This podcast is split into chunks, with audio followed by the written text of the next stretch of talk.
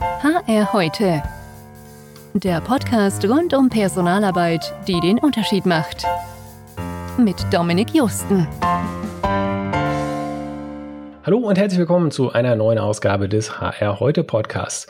Heute geht es um Homeoffice. Des einen Traum des anderen Graus ist es der Sinnbild in der Öffentlichkeit nicht nur für modernes Arbeiten, sondern ja auch so ein bisschen für die Auswirkungen der Corona-Krise. Die Arbeit von zu Hause ist dabei aber mit mehr Tücken verbunden, als viele im ersten Moment beim Gedanken an entspanntes Ausschlafen und Arbeiten in gemütlichen Alltagsklamotten vielleicht denken. Damit es wirklich gut und produktiv funktioniert, braucht es mehr als einfach nur daheim zu bleiben. Worauf es ankommt, was einige Tipps und Tricks sind, wie man als Unternehmen, als HR, aber auch als Führungskraft mehr mit seinem Team erreicht, das von zu Hause arbeitet, darüber unterhalte ich mich heute mit Thea Meiner, Senior Innovation Consultant bei der Managementberatung Eufoyer.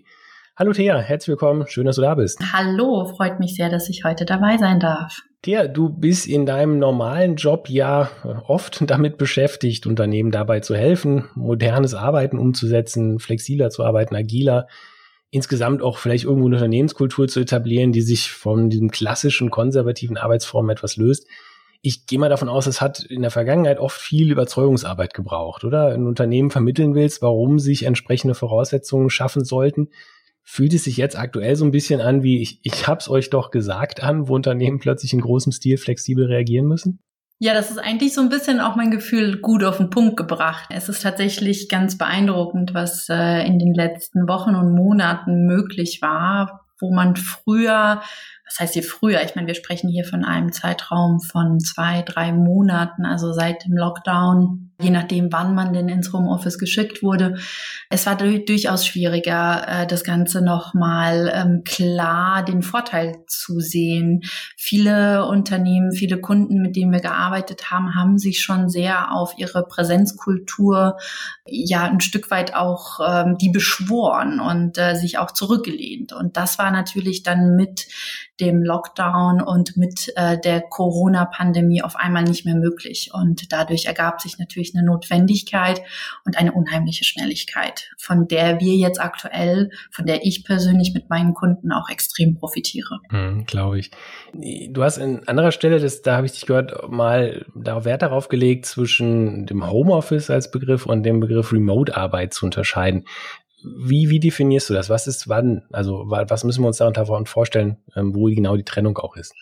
Ja, mir ist schon die Begriffstrennung sehr, sehr wichtig, äh, weil ich finde, dass es zwei verschiedene Phänomene bezeichnet. Für mich ist Homeoffice also die, der klassische Begriff, der Sammelbegriff für das Büro von zu Hause aus.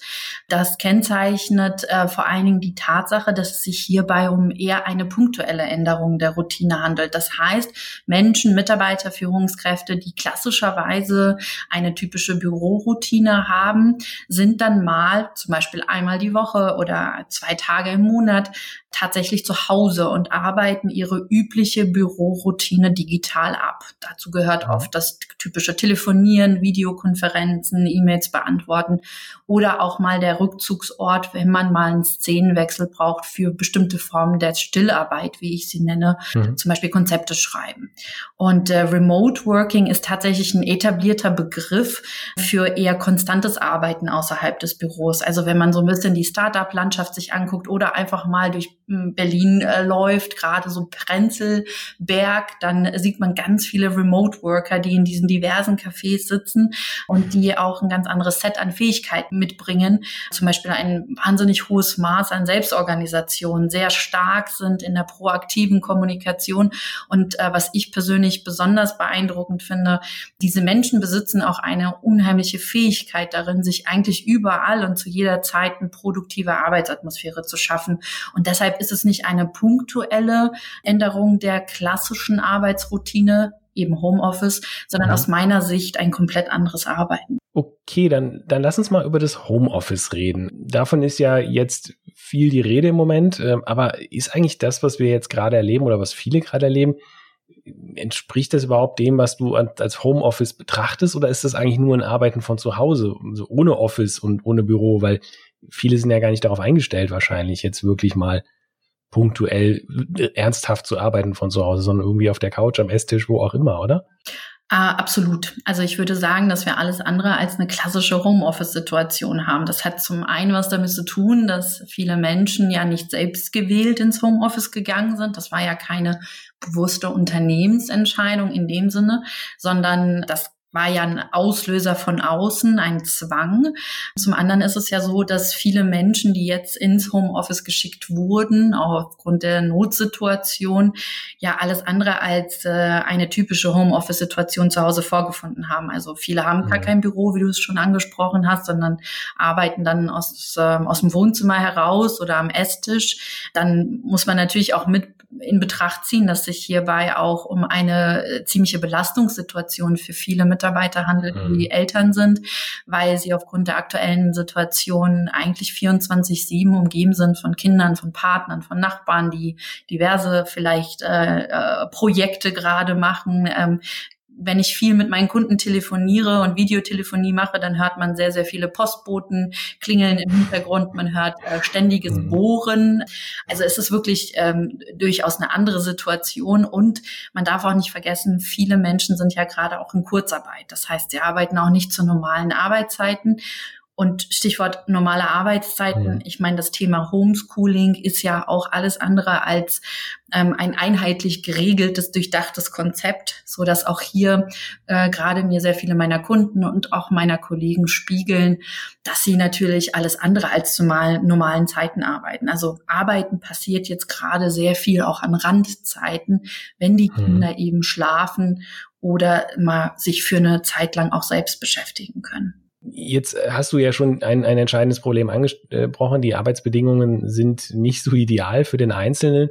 Weitere Herausforderung ist ja auch, äh, denke ich mal, dass viele ja so gewohnt sind, so mit ihrem Team in einem Büro zu sitzen oder zumindestens irgendwo nebenan und ja, dann, wenn man eine Frage hat, dann ruft man sie halt mal kurz über den Schreibtisch oder bekommt auch so ein bisschen passiv mit, wenn der andere gerade mit jemandem telefoniert oder irgendwas erklärt. Man kann darauf reagieren und so weiter. Aber wie erreicht man das im Homeoffice? Kann man, sollte man das Telefon oder den Chat quasi wie den Zuruf benutzen und irgendwie ständig und permanent anrufen? Oder was empfiehlst du da deinen Kunden, wie man damit umgeht? Also wenn man wirklich produktiv im Homeoffice arbeiten möchte und das auch über eine längere Zeit tun möchte, dann ist es schon wichtig, dass man auch als Team oder als ganzes Unternehmen im Idealfall schon feste Kommunikations- und Informationsroutinen etabliert. Und äh, wir haben da gute Erfahrungen damit gemacht, so ein Stück weit aus der aus dem agilen Methodenkoffer uns Rituale zu schnappen und die so ein bisschen ja zu adaptieren äh, für den für den Rahmen, den wir den wir bei unseren Kunden vortreffen. Ich würde hier schon die Empfehlung geben, so auf drei Rituale oder Routinen mhm. einzugehen. Ich empfehle immer meinen Kunden Dailies durchzuführen. Das heißt, zu Beginn eines mhm. jeden Tages 15 Minuten bis maximal eine halbe Stunde so einen ganz kurzen Videocall auch durchzuführen im gesamten Team und einfach mal so ein bisschen die Stimmungslage abzufragen und zu sehen, okay, was haben die Leute vor der Brust, was ist zu tun, braucht jemand Unterstützung, hat jemand Hindernisse, die man gemeinsam vielleicht aus dem Weg räumen kann, also so einen kurzen Check-in, wenn man so will. Mhm. Ich äh, empfehle auch in Anbetracht eben der Sondersituation, die wir jetzt gerade haben, auch so ein Daily einmal die Woche auf eine Stunde auszudehnen und mhm. daraus so eine Art informellen Slot auch zu machen, wo man sich als Team auch einfach mal über die aktuelle Situation austauscht. Wie geht's mir gerade? Wer hat welche Sorgen? Wer hat vielleicht mhm. welche Schwierigkeiten, die nicht nur rein projektgebunden sind oder arbeitsgebunden sind, sondern einfach auch auf der zwischenmenschlichen Komponente, mhm. um da so ein bisschen auch die Kommunikation untereinander zu stärken. Bisschen dieses Ganggespräch quasi oder auch des Morgens im Büro, na, wie geht's dir, wie läuft's, äh, zu ersetzen? Genau, also im Grunde ja. Also im Grunde so eine Art, wenn, wenn du so willst, so eine Art Hygiene nochmal ins Team zu bringen, aber eben auch in den äh, in dem Rahmen der virtuellen Möglichkeiten. Mhm. Hierbei vielleicht noch mal ganz wichtig zu betonen: Daily ist besonders dann wirkungsvoll, wenn man auch die Kamera tatsächlich anmacht. Also wenn man wirklich mhm. Gesichter sieht und viele Tools, die man ja nutzen kann, die auch viele mittlerweile auch im Einsatz haben, bieten ja auch die Funktion, dass man sozusagen alle Bilder, alle Kamerabilder auf einmal sieht das ist einfach vom Gefühl her was anderes, als wenn wir alle mit ausgemachter Kamera äh, sozusagen ins Dunkle reingucken. Also hier wirklich. Ja, dann sehen wir alle, die anderen sehen genauso müde aus. Genau, die anderen sehen auch genauso müde aus und äh, vielleicht sieht man dann auch im Hintergrund noch irgendwie die Familie, den Hund, den Partner und das gibt auch noch mal einen ganz schönen, mhm. ja, eine persönliche Note und das finde ich finde ich besonders wichtig und es ist wichtig auch zu wertschätzen, dass man eingeladen wird in so einen privaten Raum in der aktuellen Situation und äh, sich darüber auszutauschen. Das mhm. ist einfach hat eine wichtige Bedeutung für Teambuilding. Das heißt, du sagst aber ruhig, diese Dailies, die können auch oder sollten vielleicht auch wirklich informell sein. Also dafür muss man jetzt nicht die Ruhe haben, weil du hast da vorher schon gesagt, viele arbeiten jetzt an Randzeiten, weil eben, ne, sag mal, morgens um neun passt vielleicht nicht jedem. Du sagst, das ist für die Daily nicht so schlimm, das kann ruhig im Hintergrund die Familie frühstücken. Würdest du dann tatsächlich trotzdem auch lieber machen? Lieber mit allen und dafür passt es nicht ganz so ideal von der Zeit, als gar nicht? Äh, auf alle Fälle. Also dieser Check-in morgens zu Beginn eines Tages, der ist wahnsinnig wichtig. Und wenn dann im Hintergrund eben noch irgendwie das Frühstücksbrot gefuttert wird oder die Kinder durch die Gegend rennen, das ist halt einfach so. Das gehört dazu. Das gehört gerade in der aktuellen Situation dazu, besser diesen Check-in zu haben und die Möglichkeit zu haben, mit den Kollegen den eigenen Tag ein Stück weit zu besprechen, mini besprechen, als die Kollegen gar nicht zum Start des Tages. Du hättest drei. Ich glaube, wir hatten jetzt die, die tägliche kurzen Check-in, den äh, verlängerten einmal die Woche und gibt noch einen dritten oder hat es nicht gesagt? Drei, ja, oder? Genau. Ja, eigentlich so zwei, würde ich sogar sagen. Mhm. Also ähm, es gibt in der, in der agilen Methodenkiste so zwei Rituale, die nennt man Review und Retrospektive, mhm. die ich wirklich auch gerne meinen Kunden ähm, und auch selber in unserem Team anwende. Der Unterschied ist, die Review dauert ungefähr so eine Stunde und die Retrospektive so ungefähr zwei Stunden. Aber neben der Zeit ist besonders wichtig, den Inhalt äh, zu trennen. Also eine Review ist wirklich da, um über die Arbeitsergebnisse zu sprechen, die in einer bestimmten Arbeits Arbeitsperiode äh, eben abgelaufen sind. Mhm. Also wirklich sehr Fokus auf, was haben wir erreicht als Team, um das auch ein Stück weit auch ähm, natürlich so Wissenstransfer zu betreiben. Und die Retrospektive, die ist auch ein bisschen länger und die ist deshalb auch ein Ticken länger, weil sie meistens eine größere Phase betrachtet, also zum Beispiel so nach einem Monat oder zwei Monaten. Und man reflektiert tatsächlich hier nur die ja die operative Ebene im Sinne von, wie haben wir zusammengearbeitet, wie waren die Prozesse, die Werkzeuge, wie war die Beziehung mhm. untereinander, wie sind wir da, was haben was für Erfahrungen haben wir gemacht, positive wie auch negative. Und gerade diese Retrospektive ist besonders wichtig in der ähm, aktuellen Situation, um so ein bisschen auch als Team herauszuhören, was hat besonders gut funktioniert im virtuellen Raum und was passt uns gar nicht oder mhm. funktioniert für uns gar nicht und wie müssen wir es anpassen. Mhm. Aber das sind ja Themen, die viele Teams wahrscheinlich nicht mal in der Normalsituation miteinander besprechen, geschweige denn so häufig. Was ist deine Erfahrung? Klappt das dann trotzdem, sich, sag mal, erstmals vielleicht so zu öffnen und so eine Frage wie, was läuft gut und was läuft nicht gut, im Team zu besprechen, wenn es dann so in so einer ja, Extremsituation ist und, und virtuell? Ähm, hätten wir nicht Corona, würde ich wahrscheinlich sehr vorsichtig darauf antworten. Aber die Erfahrung der letzten Wochen und äh, Monate hat gezeigt, dass das wirklich hervorragend funktioniert und mhm. diese Sondersituation sogar noch befeuert wird. Also ich habe es bis jetzt eigentlich in den, in den Projekten, die ich betreut habe bei den Kunden, als wahnsinnig gut erlebt und das Feedback der Kunden und der Teilnehmer war auch extrem gut. Das heißt, man könnte diese Chance auch tatsächlich nutzen, um genauso eine Kommunikationskultur auch zu etablieren etablieren. Und mhm. diese Sondersituation befeuert das ein Stück weit. Du hattest zwischendurch auch schon mal äh, kurz was angesprochen. Tools äh, gibt heute viele Tools uh, für Videotelefonie etwa. Absolut richtig. Ich denke, es gab selten so viel Aufmerksamkeit auch in der Öffentlichkeit für irgendwelche diversen äh, Corona-Heilsbringer-Tools, egal ob jetzt Microsoft Teams oder die berühmten Zoom-Video-Chats oder Yammer oder was auch immer. Weiß nicht, wie du siehst, mein Eindruck ist so ein kleines bisschen, viele Unternehmen ja, haben so ein bisschen überstürzt vielleicht gerade irgendwas eingeführt und überfrachten jetzt manchmal auch Mitarbeiter geradezu mit Kommunikation, ohne dass die, diese sich so ja als solches wirklich verbessert. Also es gibt ja immer noch E-Mails, Anrufe, keine Ahnung, iMessage, WhatsApp, Intranets, SharePoints, Teamgruppen, Yammer-Gruppen, SharePoint-Räume. Viele haben dann auch noch so halb private WhatsApp-Gruppen. Äh, sogar mir als IT-affinen Mensch, äh, ich, ich, mich nervt das manchmal, diese Masse an, an unterschiedlichen Kanälen weil gefühlt wird's die da denn nicht besser, ja, weil statt alle zu erreichen, bilden sich eher so Kommunikationssilos. Wer ist jetzt schon auf dem neuen Tool und wer ist noch im alten und man, man hängt ganz viele ab. Wie nimmst du das wahr? Ist das, äh, das ist nur mein Eindruck oder ist das auch ein Problem, was du, was du wirklich auch in der Praxis siehst und wie viel zu den Kunden ja, die, diese Tool-Situation anzugehen? Also ich kann das nur bestätigen, was du gerade so ein bisschen skizziert hast. Ähm, genau das ist das Bild, was wir auch in unserem Beratungsalltag bekommen. Also wenn wir uns mit den Kunden unterhalten, uns auch Kunden äh, in die Projekte holen, nachdem sie schon bestimmte Tools entweder Hals über Kopf oder ähm, eben schon länger im Einsatz haben und dann kommen dann neue Tools dazu, es ist tatsächlich ein extremer Schmerzpunkt. Also das wird uns auch so signalisiert. Ja, und wie geht man mit dieser, mit dieser Situation um? Also zum einen ist es so, dass man nicht vergessen darf, dass diese Art der Toolnutzung wahnsinnig frustrierend ist und die Motivation und die Bereitschaft, sich in so eine neue virtuelle Arbeitswelt zu begeben, auf diese Art und Weise natürlich ein Stück weit konterkariert wird. Es ist aber nicht schlimm. Es ist ähm, einfach eine erste, ich nenne es immer eine erste Erfahrungsinstanz, die man sammelt. Und die ist ja auch wertvoll. Also man kann dann ja auch mal kurz sagen, so und bis hierhin und jetzt machen wir eine kurze Pause und analysieren mal. Und analysieren hört sich wahrscheinlich nach einem großen Wort an, aber man kann ja eine ganz einfache Umfrage starten mit einem kleinen Team. Was hat denn bis jetzt besonders gut funktioniert und was hat nicht gut funktioniert? Und daraus Rückschlüsse darüber ziehen, wie man denn seine Toolbox ein Stück weit fokussiert oder reduziert.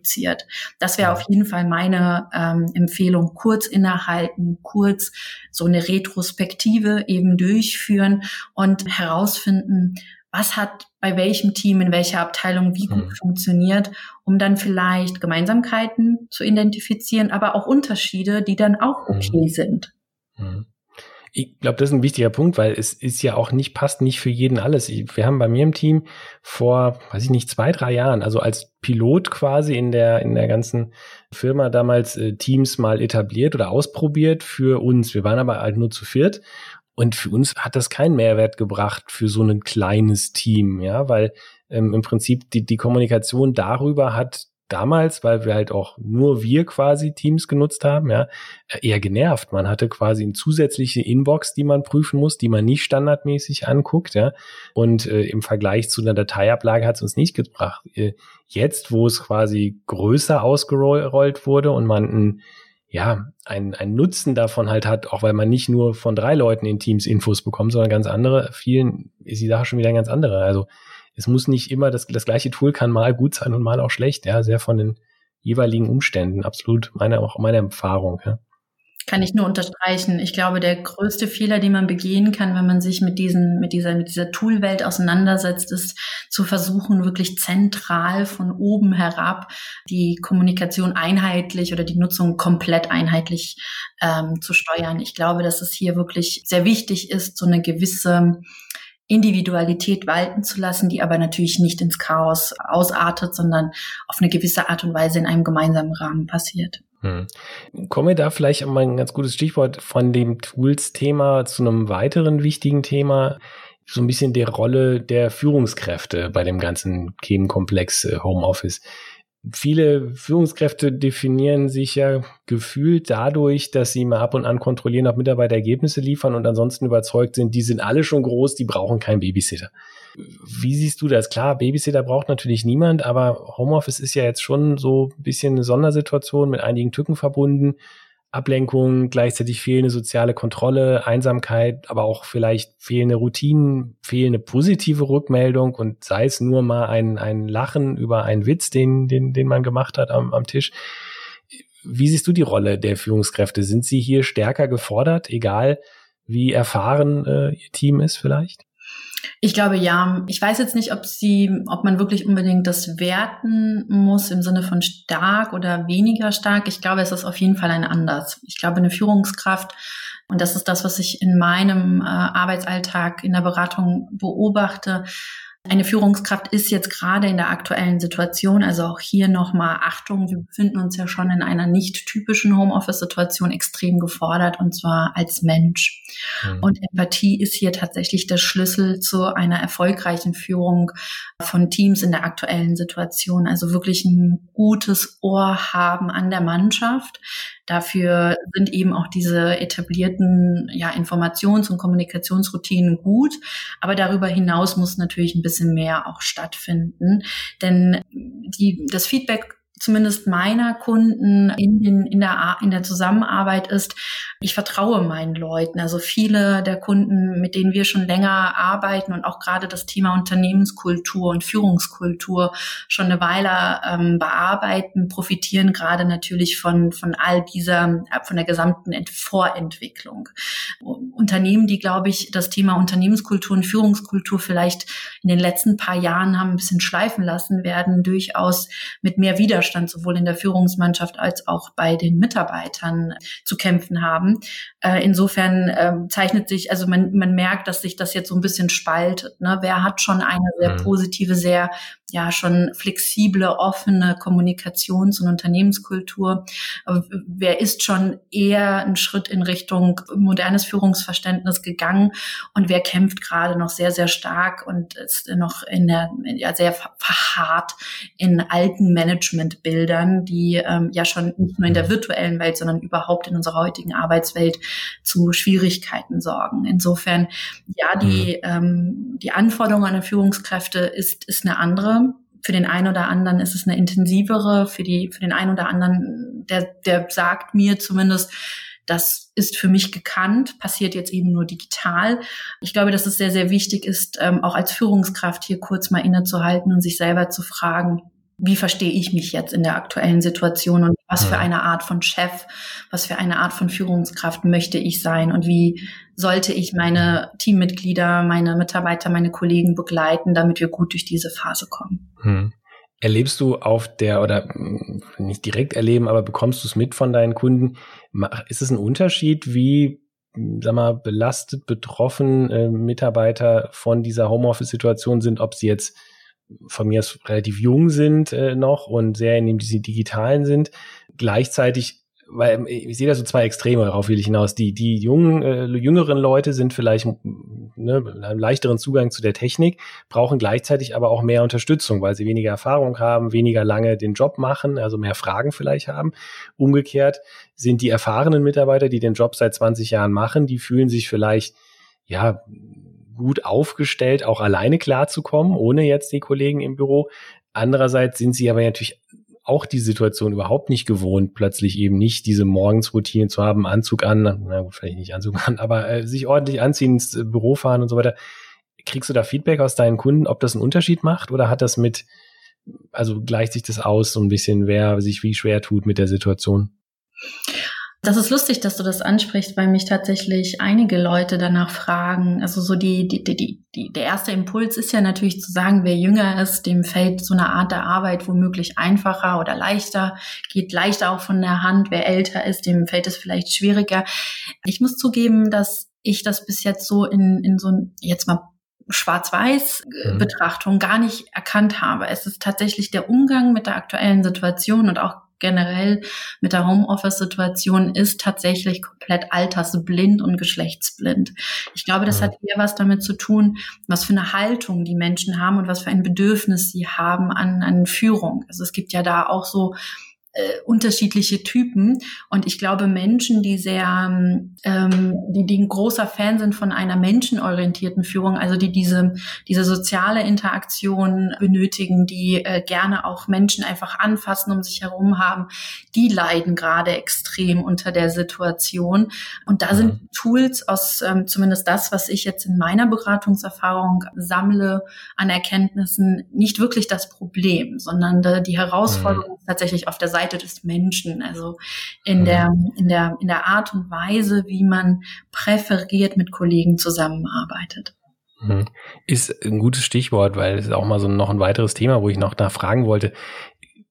Gerade wenn du sagst, der Mensch ist jetzt besonders gefordert, auch die Führungskraft als Mensch, gibt es vielleicht ein paar, ja, weiß nicht, kreative Tipps, wie man vielleicht so ein bisschen auch ein virtuelles Teambuilding gestalten kann oder da einfach ein bisschen, ja, diese diese, diese Nähe auch schaffen kann, zumindestens diese emotionale Nähe, die man halt nicht hat, wenn man nicht mal auch beim Kaffee zusammensitzt und ein bisschen über den Urlaub schnacken kann äh, in der Pause?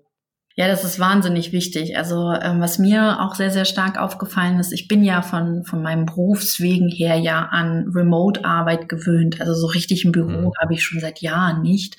Und deshalb ähm, war ich, glaube ich, auch von, von meiner Wahrnehmung gar nicht so geschärft, wie wichtig tatsächlich diese Kaffeemaschinensituation für meine Kunden ist und wie wichtig so dieser persönliche Schnack oder der geme das gemeinsame Mittagessen in der Kantine wichtig ist, weil ich das einfach aus meiner eigenen Arbeits Realität, aus meinem eigenen Arbeitsalltag so in der, in der Form gar nicht richtig kenne. Und das ist mir tatsächlich sehr, sehr stark aufgefallen. Also viele Mitarbeiter leiden im wahrsten Sinne des Wortes unter dieser sozialen Isolation, die ja auch, und das muss man auch, glaube ich, hier berücksichtigen, ja viel größere, äh, einen viel größeren Rahmen einnimmt als jetzt nur soziale Isolation im beruflichen Kontext. Und äh, was ich hier gerne empfehle, sind ja so drei Dinge, mit denen ich auch wahnsinnig gute Erfahrungen gemacht habe und die wir auch in unserem Team auch etabliert haben, weil wir, wie gesagt, als Berater eigentlich ständig von überall unterwegs sind und selten wirklich ähm, sehr oft im Büro sind. Eine davon, die, die ich besonders mag, weil sie auch einen ein Einfluss auch auf die Gesundheit äh, im Homeoffice, in der Remote-Arbeit hat, ist das Walk and Talk. Also das mhm. ist ähm, im Grunde die Kombination aus miteinander telefonieren oder eine gemeinsame Videokonferenz zu machen und dabei wirklich sich zu bewegen, also aktiv rauszugehen und in Bewegung sprechen und äh, für die Dauer des Spaziergangs eben tatsächlich auch dann die Dinge auch abschließen. Und ich empfehle das tatsächlich gerade ähm, auch im Hinblick auf etwas vielleicht schwierigere Gespräche, denn ähm, mhm. wir wissen auch mittlerweile aus der, aus der Hirnforschung, dass gerade diese Bewegung in Kombination mit dem Denken und dem Miteinander sich austauschen sehr hilfreich ist und auch kanalisieren kann, auch so negative Gefühle. Und wenn man dann tatsächlich einen Kollegen, eine Kollegin dazu einlädt, dann sorgt man ja auch dafür, dass sie sich oder er sich auf dem Weg nach draußen hin bewegt. Und ich weiß ja nicht, wie es bei dir ist, aber seit Ausbruch von Corona sitze ich enorm viel. Und ähm, das ist natürlich ganz toll, wenn ich einen mhm. Termin in meinem Kalender habe. Da muss ich dir ganz ehrlich sagen, da freue ich mich persönlich, weil ich weiß, mir mhm. geht's los, Kopfhörer auf und dann kann ich eine Runde mal um die Alster machen. Ähm, mhm. Also das kann ich auf jeden Fall äh, jedem ans Herz legen, weil es einfach umsetzbar ist und man hilft sich einfach gegenseitig, da so ein bisschen aus der Bude rauszukommen. Und wirklich schöne Idee und du hast aber gesagt, ein bisschen schwierige Themen. Also das ist für dich jetzt nicht unbedingt die, die, die, die Schnacken über einen Urlaub, sondern das ist dann schon wirklich Business-Themen wie ein, wie ein Meeting oder so, über das man jetzt mal redet, wo man mal, ja, von mir ist so ein, dieses Review, was du am Anfang mal erwähnt hast, so dieses einstündige, ähm, ist das sowas, was man in so einem Format machen würde, oder? Also eher würde ich sagen eine Retrospektive. Die Review ist ja eher so dieser Blick auf die konkreten Ergebnisse. Das ist meistens aus meiner Erfahrung verbunden mit einer Präsentation. Das heißt, ich würde ein Walk and Talk eher für ein Mitarbeitergespräch empfehlen oder mhm. für so eine Retrospektive oder was ich auch in letzter Zeit gerne mit meinen Kunden mache, wenn man so ein bisschen in so eine Brainstorming-Situation kommt. Also wenn man wirklich mal auf eine neue Idee kommen will, da auch bewusst sich in Bewegung setzen und mal irgendwie sich tatsächlich auch vielleicht irgendeine Runde um den See oder einen Park zu machen, das kann schon sehr, ähm, ja, ähm, inspirierend auch wirken. Also eher so diese Form von, von Gespräch. Hm. Und dann aufzeichnen oder ich meine, oder noch irgendwo, weil ich stelle mir jetzt so ein bisschen die Situation vor, man braucht dann ja, also manche Menschen können sich auch alles merken, aber viele brauchen ja dann auch irgendwas zu notieren und also so mit so einem Blog in der Hand durch den Park zu laufen und mir dann zu notieren, was mir Mitarbeitergespräch der Mitarbeiter gerade so an Wünschen äußert, äh, auf, äh, du fällt mir auch wieder schwer. Ähm, wie würdest du das machen? Einfach aufzeichnen und nachträglich nachgucken oder was ist so die Idee? Wie, wie löst du so solche Themen? Wenn du sagst, sensible Themen sind ja gerade welche, die man vielleicht durchaus auch mal sich ein paar Stichworte zu notieren will.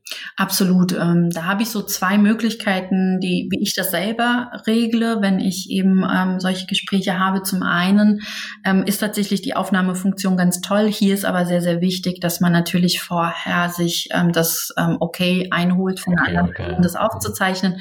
Ähm, hierfür benötigt es schon ein gewisses Vertrauensverhältnis, dass man weiß, dass, dass der andere andere, wenn er dann seine Notizen aus dem Gespräch im Nachgang rausgezogen hat, das dann wieder auch löscht. Also ich glaube, dass ähm, das ist durchaus ein gangbarer Weg, wenn man denn ein gutes, bereits existierendes Vertrauensverhältnis hat. Das Zweite, was ich eher mache, wir bei der, äh, bei der Euphorie nutzen eben Teams äh, sehr, sehr intensiv. Und äh, bei Teams ist es so, dass man ja alle Anwendungen auch als App auf dem Handy hat. Mhm. Das heißt, wenn ich ähm, meine Runde um die Alster mache und da sind wichtige Dinge, die ich mir notieren muss, dann packe ich das rein in mein Notizbuch. Und das ist ja relativ schnell gemacht, sich so eine Notiz irgendwie auf dem Handy zu machen. Und diese Notizen werte ich dann entsprechend im Nachgang nochmal aus, verdichte sie, lasse nochmal das Gespräch auf mich wirken und ähm, habe dann sozusagen eine schon ein Stück weit evaluiertere Gesprächsnotiz, mit der ich dann auch weiterarbeiten kann. Mhm. Okay. Okay, ähm, ich habe gerade mal so ein bisschen auf die Uhr geguckt. Wir müssen schon so ein bisschen, äh, wir sind schon quasi langsam am Ende der Zeit und aber auch eigentlich durch mit den Fragen. Ich hätte aber noch eine, die, die mich wirklich interessieren würde, weil jetzt im Moment ist das Thema Homeoffice ja eben für viele Mitarbeiter, wie du auch schon gesagt hast, ähm, unfreiwillig, ja. Ähm, und für die einen ist es eine willkommene Abwechslung, die freuen sich endlich nicht mehr den langen Weg zur Arbeit. Für andere kann es aber auch eine Tortur sein, aufgrund der ganz am Anfang von dir schon erwähnten Probleme und Hürden. Also so oder so ist es wohl für die meisten eine extreme Erfahrung. Es gibt ja auch irgendwann dann so normalen Alltag. Was ist da so deine Empfehlung? Wie viel, ja, wie viel Homeoffice ist gut? Ich habe das Gefühl, das, das schwankt so ein bisschen. Es gibt Firmen, die haben schon alle Mitarbeiter ins Homeoffice geschickt, dann auch wieder alle wieder zurückgeholt. Wahrscheinlich so schwarz und weiß. Grau ist wahrscheinlich das Beste drin, oder? Wie siehst du das? Was ist deine typische Empfehlung? Wie viel Homeoffice ist gut? Absolut. Ich bin ein absoluter Grauliebhaber, wenn es um solche Fragen geht. Ich glaube tatsächlich, dass, das, dass es da keinen Königsweg gibt, sondern dass jedes Unternehmen die Zeit nutzen sollte, äh, sich jetzt diese, diese Co-Exit-Strategie im Grunde selber zu überlegen. Ich glaube auch, dass es wahnsinnig wichtig wäre und auch jetzt ein guter Zeitpunkt ist, auch hier mal eine Mitarbeiterumfrage äh, durchzuführen und auch hier wirklich mhm. auch nochmal Mitarbeitergespräche dezidiert zu führen, um zu schauen, ähm, wo hat die Homeoffice-Regelung besonders gut gegriffen und wo entsprechend nicht. Ich persönlich glaube, dass wir die ja die Zeit nicht zurückdrehen können. Ich glaube nicht, dass es ein Zurück zu einer Präsenzkultur gibt, wie wir das äh, noch vor Corona hatten. Dafür haben auch, das ist zumindest meine Erfahrung, das zeigen auch aktuelle Studien, zu viele Menschen die Erfahrung gemacht, wie gewinnbringend äh, und effizienzsteigernd diese Form der Zusammenarbeit sein kann in bestimmten Situationen. Deswegen glaube ich, sollten mhm. sich Unternehmen und gerade jetzt im, gerade die Führungskräfte und die Unternehmensleitung ernsthaft darüber die Gedanken machen, wie wollen sie mit hybrider Teamarbeit umgehen? Also mit Teams, die sowohl von zu Hause aus unterwegs mobil arbeiten, aber auch äh, immer mal wieder im Büro sind und umgekehrt. Also das ist, glaube ich, einer der, wenn, wenn du so willst, neben den wirtschaftlichen Herausforderungen, die jetzt äh, Unternehmen vor der Brust haben, definitiv die zentrale Herausforderung im Bereich eben Führungskultur und auch Unternehmenskultur. Ich hoffe es. Äh, ich persönlich glaube, es ist absolut überfällig, dass sich hier alle Unternehmen Gedanken machen, denn ich gehe davon aus, dass man es zukünftig ohne entsprechende Flexibilität noch schwerer haben wird, die besten Mitarbeiter zu gewinnen, als eh schon. Ähm, apropos übrigens Mitarbeiter, du hast gerade noch einen wichtigen Punkt angesprochen, Mitarbeiterfragungen das passiert meiner Meinung nach viel zu selten, kann mich dir da nur anschließen und sehr dazu raten, nicht nur über Mitarbeiter zu reden, sondern mit ihnen und sich hier nicht von echten oder vermeintlichen Hürden wie Kosten, Datenschutz oder was auch immer abhalten zu lassen. Definitiv, dann bekommt man auch die richtigen Signale, mit denen man dann auch viel, viel bessere Entscheidungen fällen kann. Und gerade im Hinblick auf diese ja doch ja sehr umstrittene Homeoffice-Diskussion ist es, glaube ich, sehr wichtig, die Welt da draußen, die Welt da draußen sein zu lassen und für sich und sein Unternehmen, für seine Mitarbeiter den ganz individuellen Weg zu gehen. Also das lässt auf jeden Fall Teams, Führungskräfte zusammenwachsen und kann einen extremen Push für die Unternehmenskultur bedeuten. Ich glaube, das ist ein schönes Schlusswort. Thea, ich danke dir ganz herzlich für die Zeit und die vielen Vorschläge. Ich glaube, da können viele äh, was draus mitnehmen und sollten das vielleicht mal ausprobieren mit dem mit dem äh, Talk, äh, ich wollte gerade sagen dem Nordic Talking, aber nein, Walk, Walk and Talk, Talk genau. ähm, oder auch äh, allgemein dem näheren formalisierten Miteinander durch durch Dailies, durch Reviews, Retrospectives, die äh, laufen, gibt es bestimmt auch alles äh, schöne deutsche Begriffe zu. Aber ganz herzlichen Dank dafür äh, für die Inputs und für die Ideen Und ja, vielen Dank für die Zeit und ja, bis bald mal. Ich danke dir sehr. Es hat mir sehr viel Spaß gemacht. Gerne. Ich hoffe, wir treffen uns auf dem Walk and Talk bald, ganz ohne Podcast. Kriegen wir bestimmt hin. Also, Thea, ganz herzlichen Dank. Bis dann. Ciao. Ciao. Das war HR heute. Der Podcast rund um Personalarbeit, die den Unterschied macht.